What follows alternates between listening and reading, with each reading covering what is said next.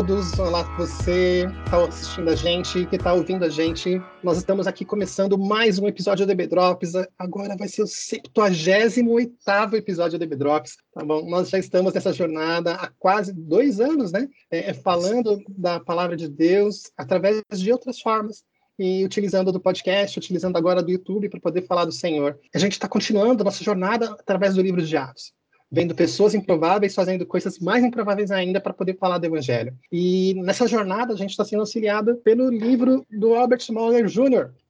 E agora nós começamos o nosso segundo volume, Atos para Você, agora nos capítulos 13 a 28. Eu prometo que não tem terceiro livro, tá bom?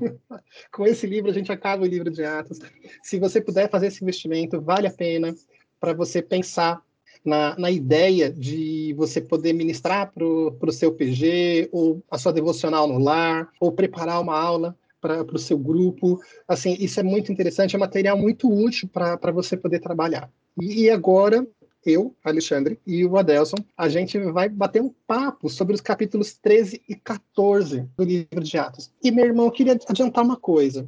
Se você acha que o seu chefe te persegue, que o seu esposo ou que a sua sogra te persegue. Assim, você está enganado, meu irmão. Você não tem a mínima noção do que é perseguição. E a gente vai bater um pouco a mais de papo sobre isso quando a gente entrar agora nesses dois capítulos que vão abranger a primeira viagem missionária. O evangelho foi ministrado em Jerusalém e o evangelho de Jesus ele foi pregado, ele se expandiu na região de uma forma natural. E agora, em Atos 13, é chegado o momento do evangelho para outros lugares é quando a gente começa a falar em missões, é quando o evangelho começa a navegar para outras cidades e de uma forma estruturada, pensada, pessoas saem dos seus lugares em missão para falar do evangelho, tá bom? E nós temos dois primeiros missionários, que são Paulo e Barnabé, tá bom? E eu vou dar deixa aqui para o Adelson comentar, começar comentando com a gente como é que foi o começo dessa viagem. É isso aí, Ale. Vamos falar um pouquinho do início dessa viagem. Uma coisa interessante para nós começarmos a falar sobre essa viagem é a maneira como tudo iniciou. Uh, Paulo e Barnabé estavam ali na igreja de Antioquia, uma igreja que já estava sendo tão relevante quanto a igreja de Jerusalém, ou seja, era uma igreja já grande, já estruturada, e ela possuía homens como Barnabé, como Simeão, o próprio Saulo, Manaém, Lúcio, que faziam parte da sua liderança. E o que, que a palavra nos expressa? Que eles estavam ali em um momento de adoração e em jejum, né? ou seja, num momento de comunhão. Essa igreja estava reunida e de repente o que acontece? O Espírito Santo se manifesta em meio a essa comunhão e fala: ó, separem para mim Barnabé e Saulo. Ou seja, esses dois homens, né? O ministério missionário deles começou na indicação do Espírito Santo de Deus, falando: olha, separa esses dois homens para mim. E aí, o que, que eu quero enfatizar, já começando com você?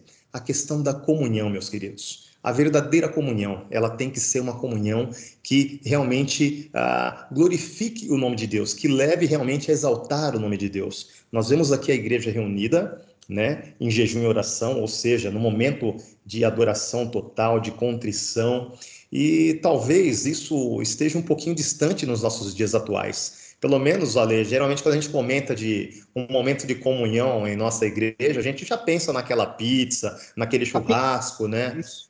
Exatamente. Então, fica uma coisa meio distorcida. E nós vemos que, na verdade, a verdadeira comunhão não está afirmada nisso, né? A verdadeira comunhão, ela tem que ser uma comunhão que propaga a glória de Cristo. Então nós vemos que nisso, através dessa comunhão, a glória do Senhor foi propagada. Então esses dois homens são separados e enviados a começarem a sua viagem missionária. Então aí nós vemos que eles partem, né? Eles saem dali de Antioquia e se direcionam para a cidade de Chipre, Chipre, cidade natal de Barnabé, né? Então digamos assim, eles estão indo para um campo onde pelo menos um dos missionários, um dos missionários, já conhecia aquela região. E chegando lá, nós percebemos uma coisa interessante que esses homens, cheios do Espírito Santo, eles são direcionados a usar uma estratégia. E qual que era essa estratégia? Aproveitar né, o seu conhecimento como uh, judeus, como pessoas que tinham uma formação judaica, e eles começavam sempre pregando a palavra de Deus aonde? Né? Nas sinagogas. Ou seja, eles pegavam um campo que era conhecido deles, eles tinham as ferramentas porque eles conheciam como funcionava a sinagoga, eles sabiam o que que ah, aquelas pessoas acreditavam, como eles eram ensinados, e eles usavam tudo isso fazendo o quê? Ah, pregando a palavra de Deus de forma simples, mas de forma verdadeira, trazendo a realidade né, da vinda de Cristo, da sua morte da sua ressurreição, para que aqueles homens entendessem que a salvação tinha chegado por meio de Cristo Jesus. Né? Então, aquele Messias, né, que eles pensavam que ainda está por vir. Paulo e Barnabé chegavam e falaram: não, gente, esse Messias, ele já veio, ele já esteve entre nós. E nós convivemos com ele, somos testemunhas dele. E eles ali, então, ah, traziam a realidade da salvação para a vida daqueles homens. E uma coisa também interessante, né, que esses dois missionários fazem, eles levam consigo João Marcos, né, que é o autor do Evangelho de Marcos, conhecido pela gente como Marcos, né? Ninguém geralmente lembra de João Marcos, todo mundo conhece como Marcos. E Marcos, nesse tempo, ele foi assistente e aprendiz né, de Barnabé e de Paulo. Então, o que, é que nós podemos enxergar com isso? É que, assim, nós precisamos, queridos, ah, treinar pessoas, treinar de forma prática. Não é apenas eu falar, olha, Alexandre, faça isso ou faça aquilo, mas, Alexandre, vem comigo.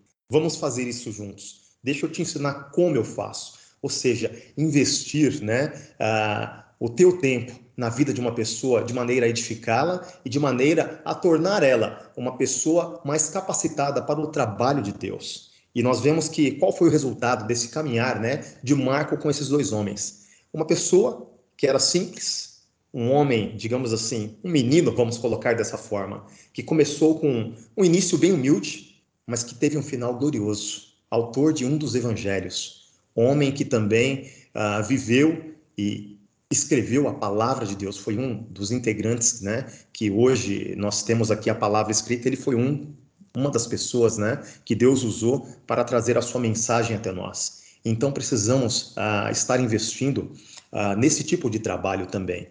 E aí vamos partir então para essa viagem missionária que chegou em um dado momento, eles estavam ali em Chipre. Em Chipre eles foram para uma extremidade, uma cidadezinha ali que compunha a ilha de Chipre, né, chamada Pafos. E chegando em Pafos, existia lá um, uma pessoa que era responsável por administrar essa cidade de Pafos, chamada Sérgio Paulo. Era o procônsul. Esse era o termo usado para aquela pessoa que era o administrador da cidade. E esse homem, a palavra nos ensina que era um homem bom, um homem que queria conhecer a Deus. Então Paulo foi lá para estar levando o evangelho a este homem. E chegando lá, nós nos deparamos com uma coisa meio estranha até, né? Vamos falar assim.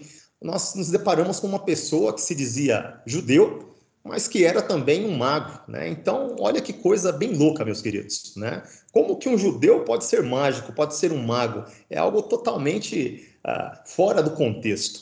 E o relato bíblico nos fala que esse homem né, se opunha diretamente a Paulo, a tal ponto de que Paulo chegou e, cheio do espírito, repreendeu esse homem e Deus trouxe juízo sobre a vida deste homem. E este homem ficou cego. E aí, quando ele ficou cego, ele se silenciou. Então, Paulo pôde realmente pregar o evangelho na sua totalidade para Sérgio Paulo e ele veio a se converter.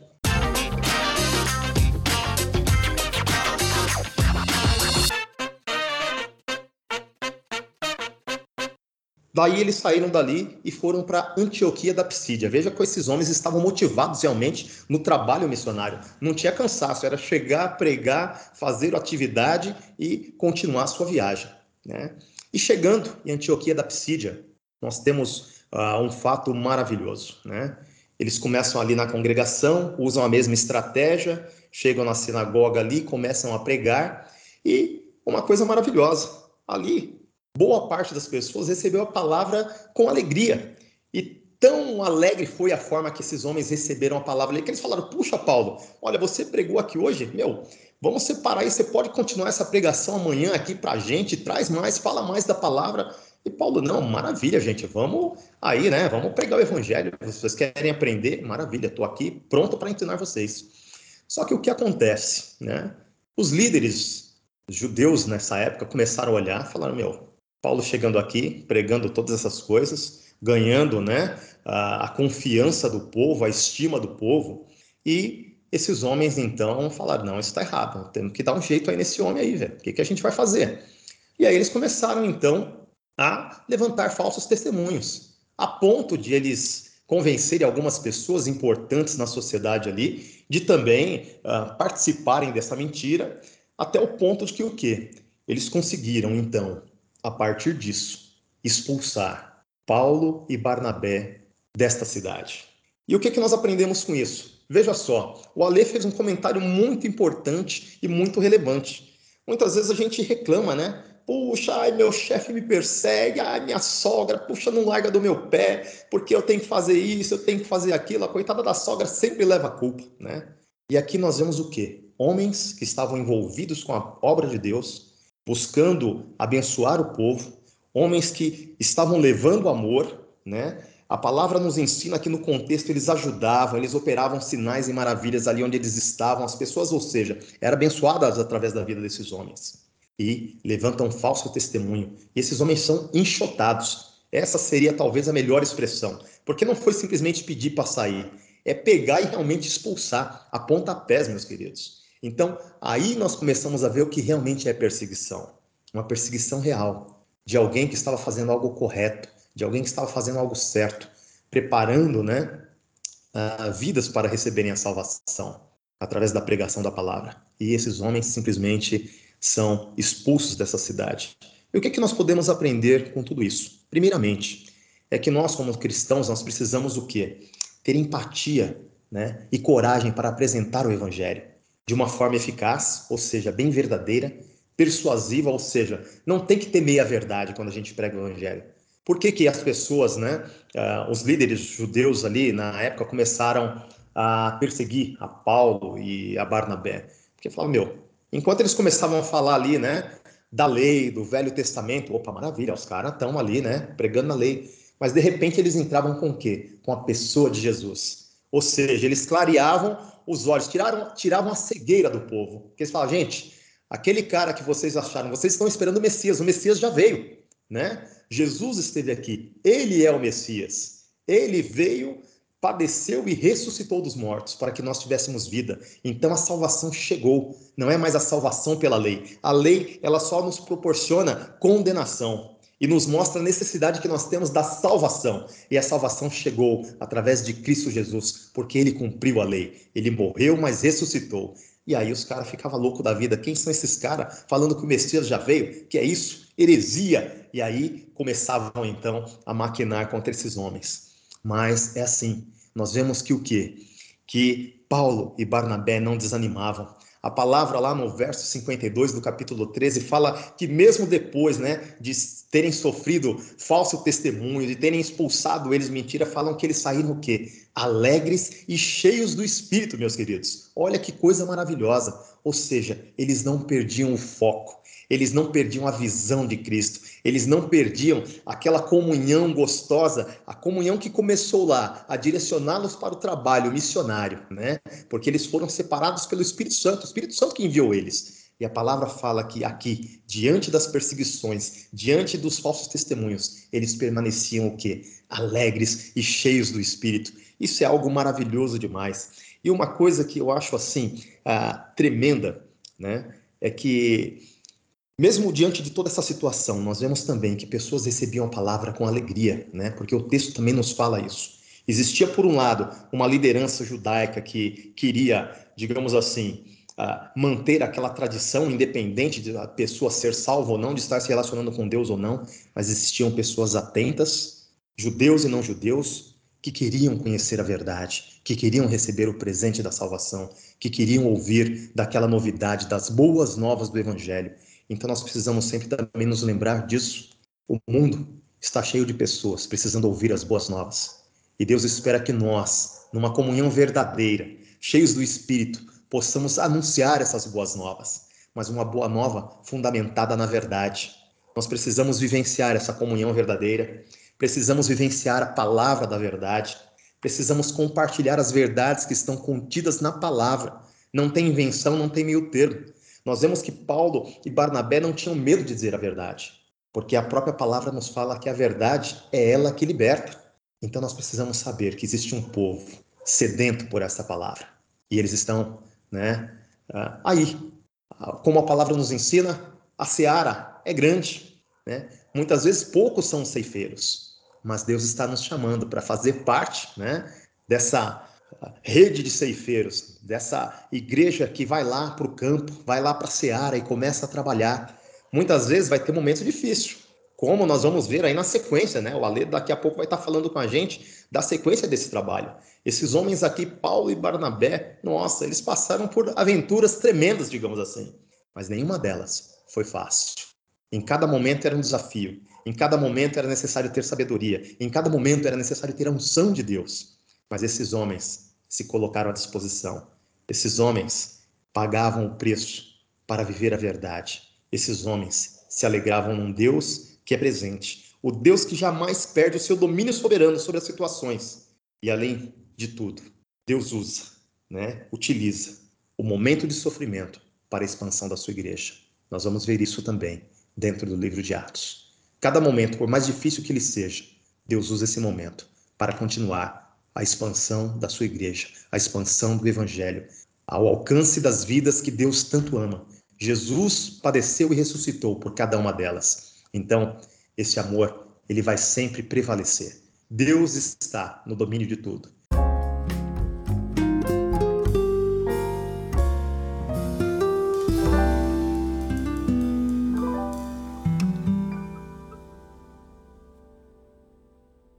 Eu sempre tento é, imaginar assim, o, o texto bíblico sobre outros pontos de vista, né? Aí, uma das coisas, é um exercício que eu tento fazer para poder ter uma visão mais ampla né, do que está acontecendo. Bacana, Lê. E aí, eu fiquei pensando, assim, como é que é. Imagina a situação de Barnabé andando junto com Paulo. Cara, Barnabé tinha que ser muito chegado de Paulo, tinha que ser muito amigo. Porque é aquele tipo de situação. Vamos para a sinagoga? Vamos para a sinagoga. Aí Paulo começa lá a pregar. Aí eu só fico pensando assim, Barnabé quietinho perto de Paulo lá enquanto Paulo está falando, porque os dois vão falar ao mesmo tempo, né? E aí Paulo falando lá, Barnabé só sacando as pessoas assim.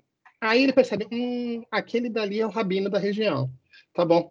Aí ele só fica olhando assim. E aí Paulo vai falando, vai falando de, dos genes, da criação, da necessidade de Salvador, fala de Moisés, continua, fala de Davi, você vê o sorriso no rosto do rabino, assim, ó.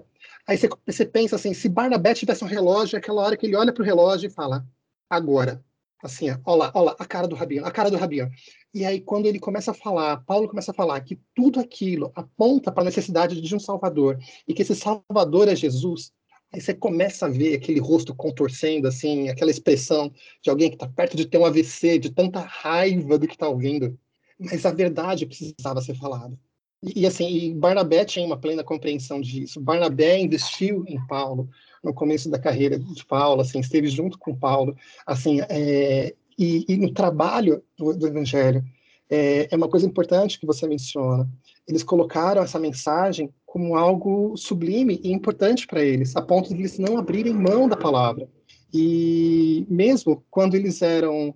É, isso, Paulo vai falar lá na frente que ele já foi chicoteado, que ele já foi preso, que ele já sofreu de tudo em todas as situações assim, só passou fome, passou chuva, assim, é, é, teve um navio que naufragou, foi picado por cobra, e ele vai colocando todo esse relato. E, e quando ele coloca isso, ele fala, e tá ok. Ele fala, e tudo bem.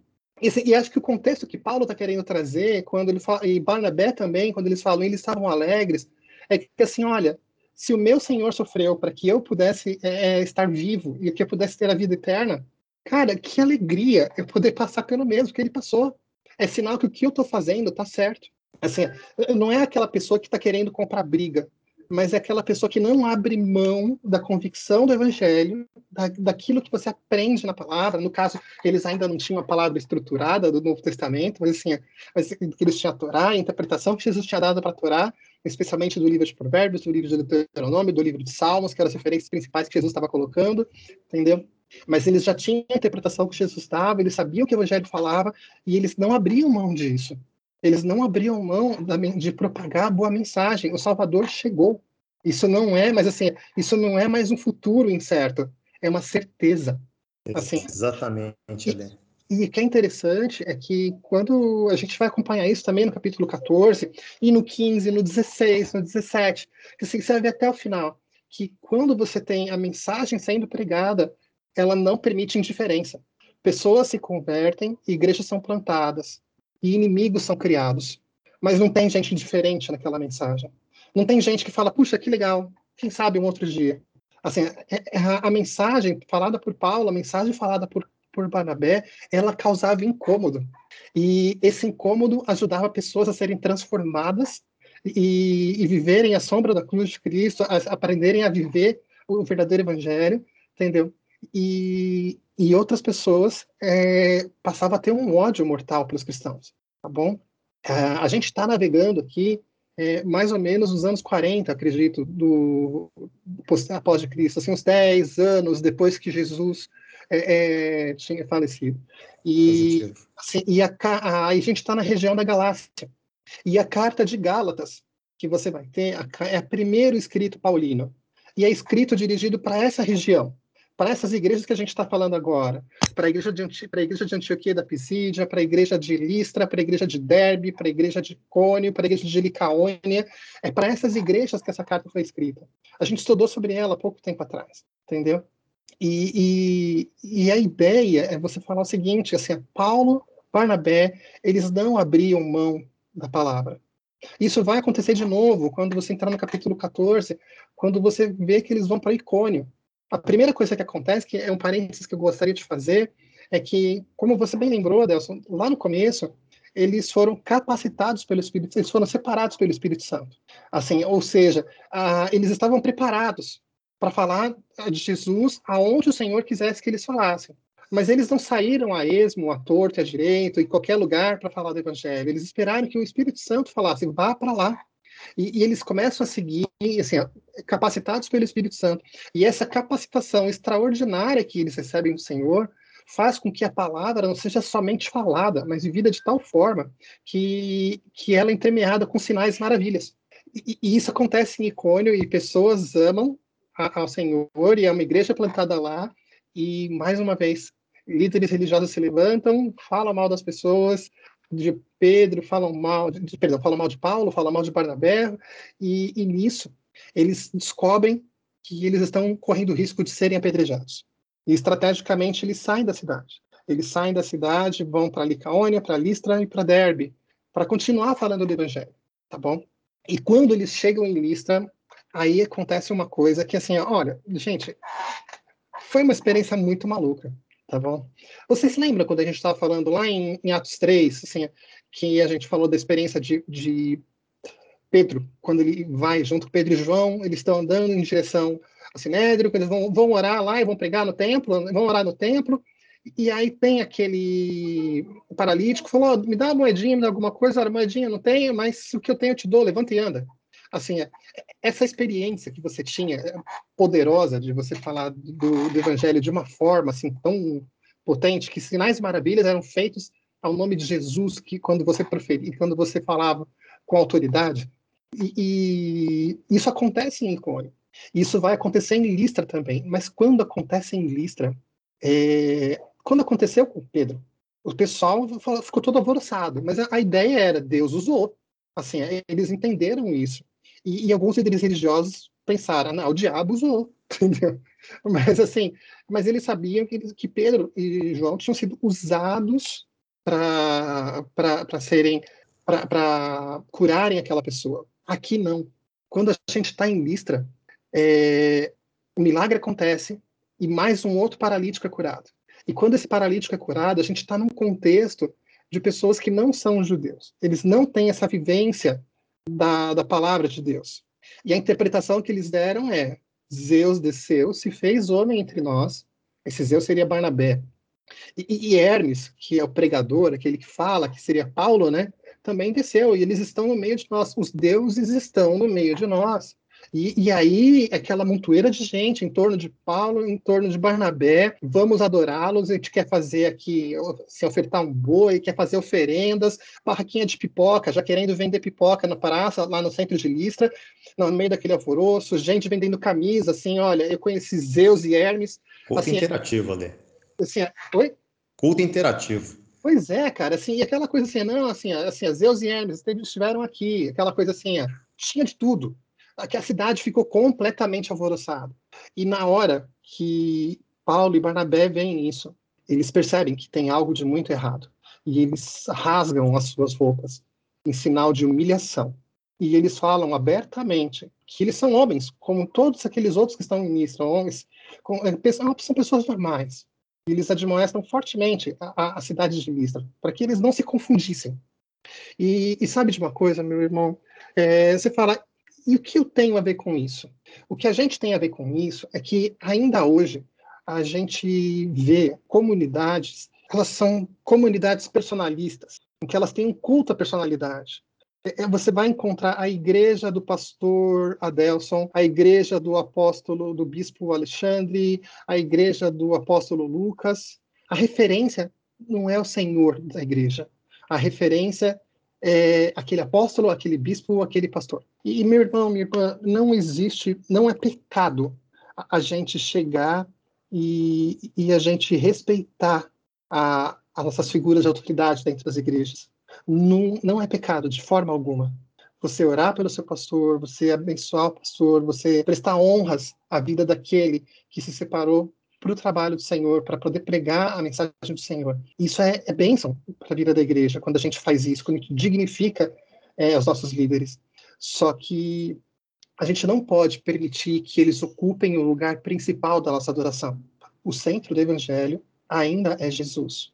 E o centro de toda a mensagem somente pode ser Jesus. Ninguém outro mais.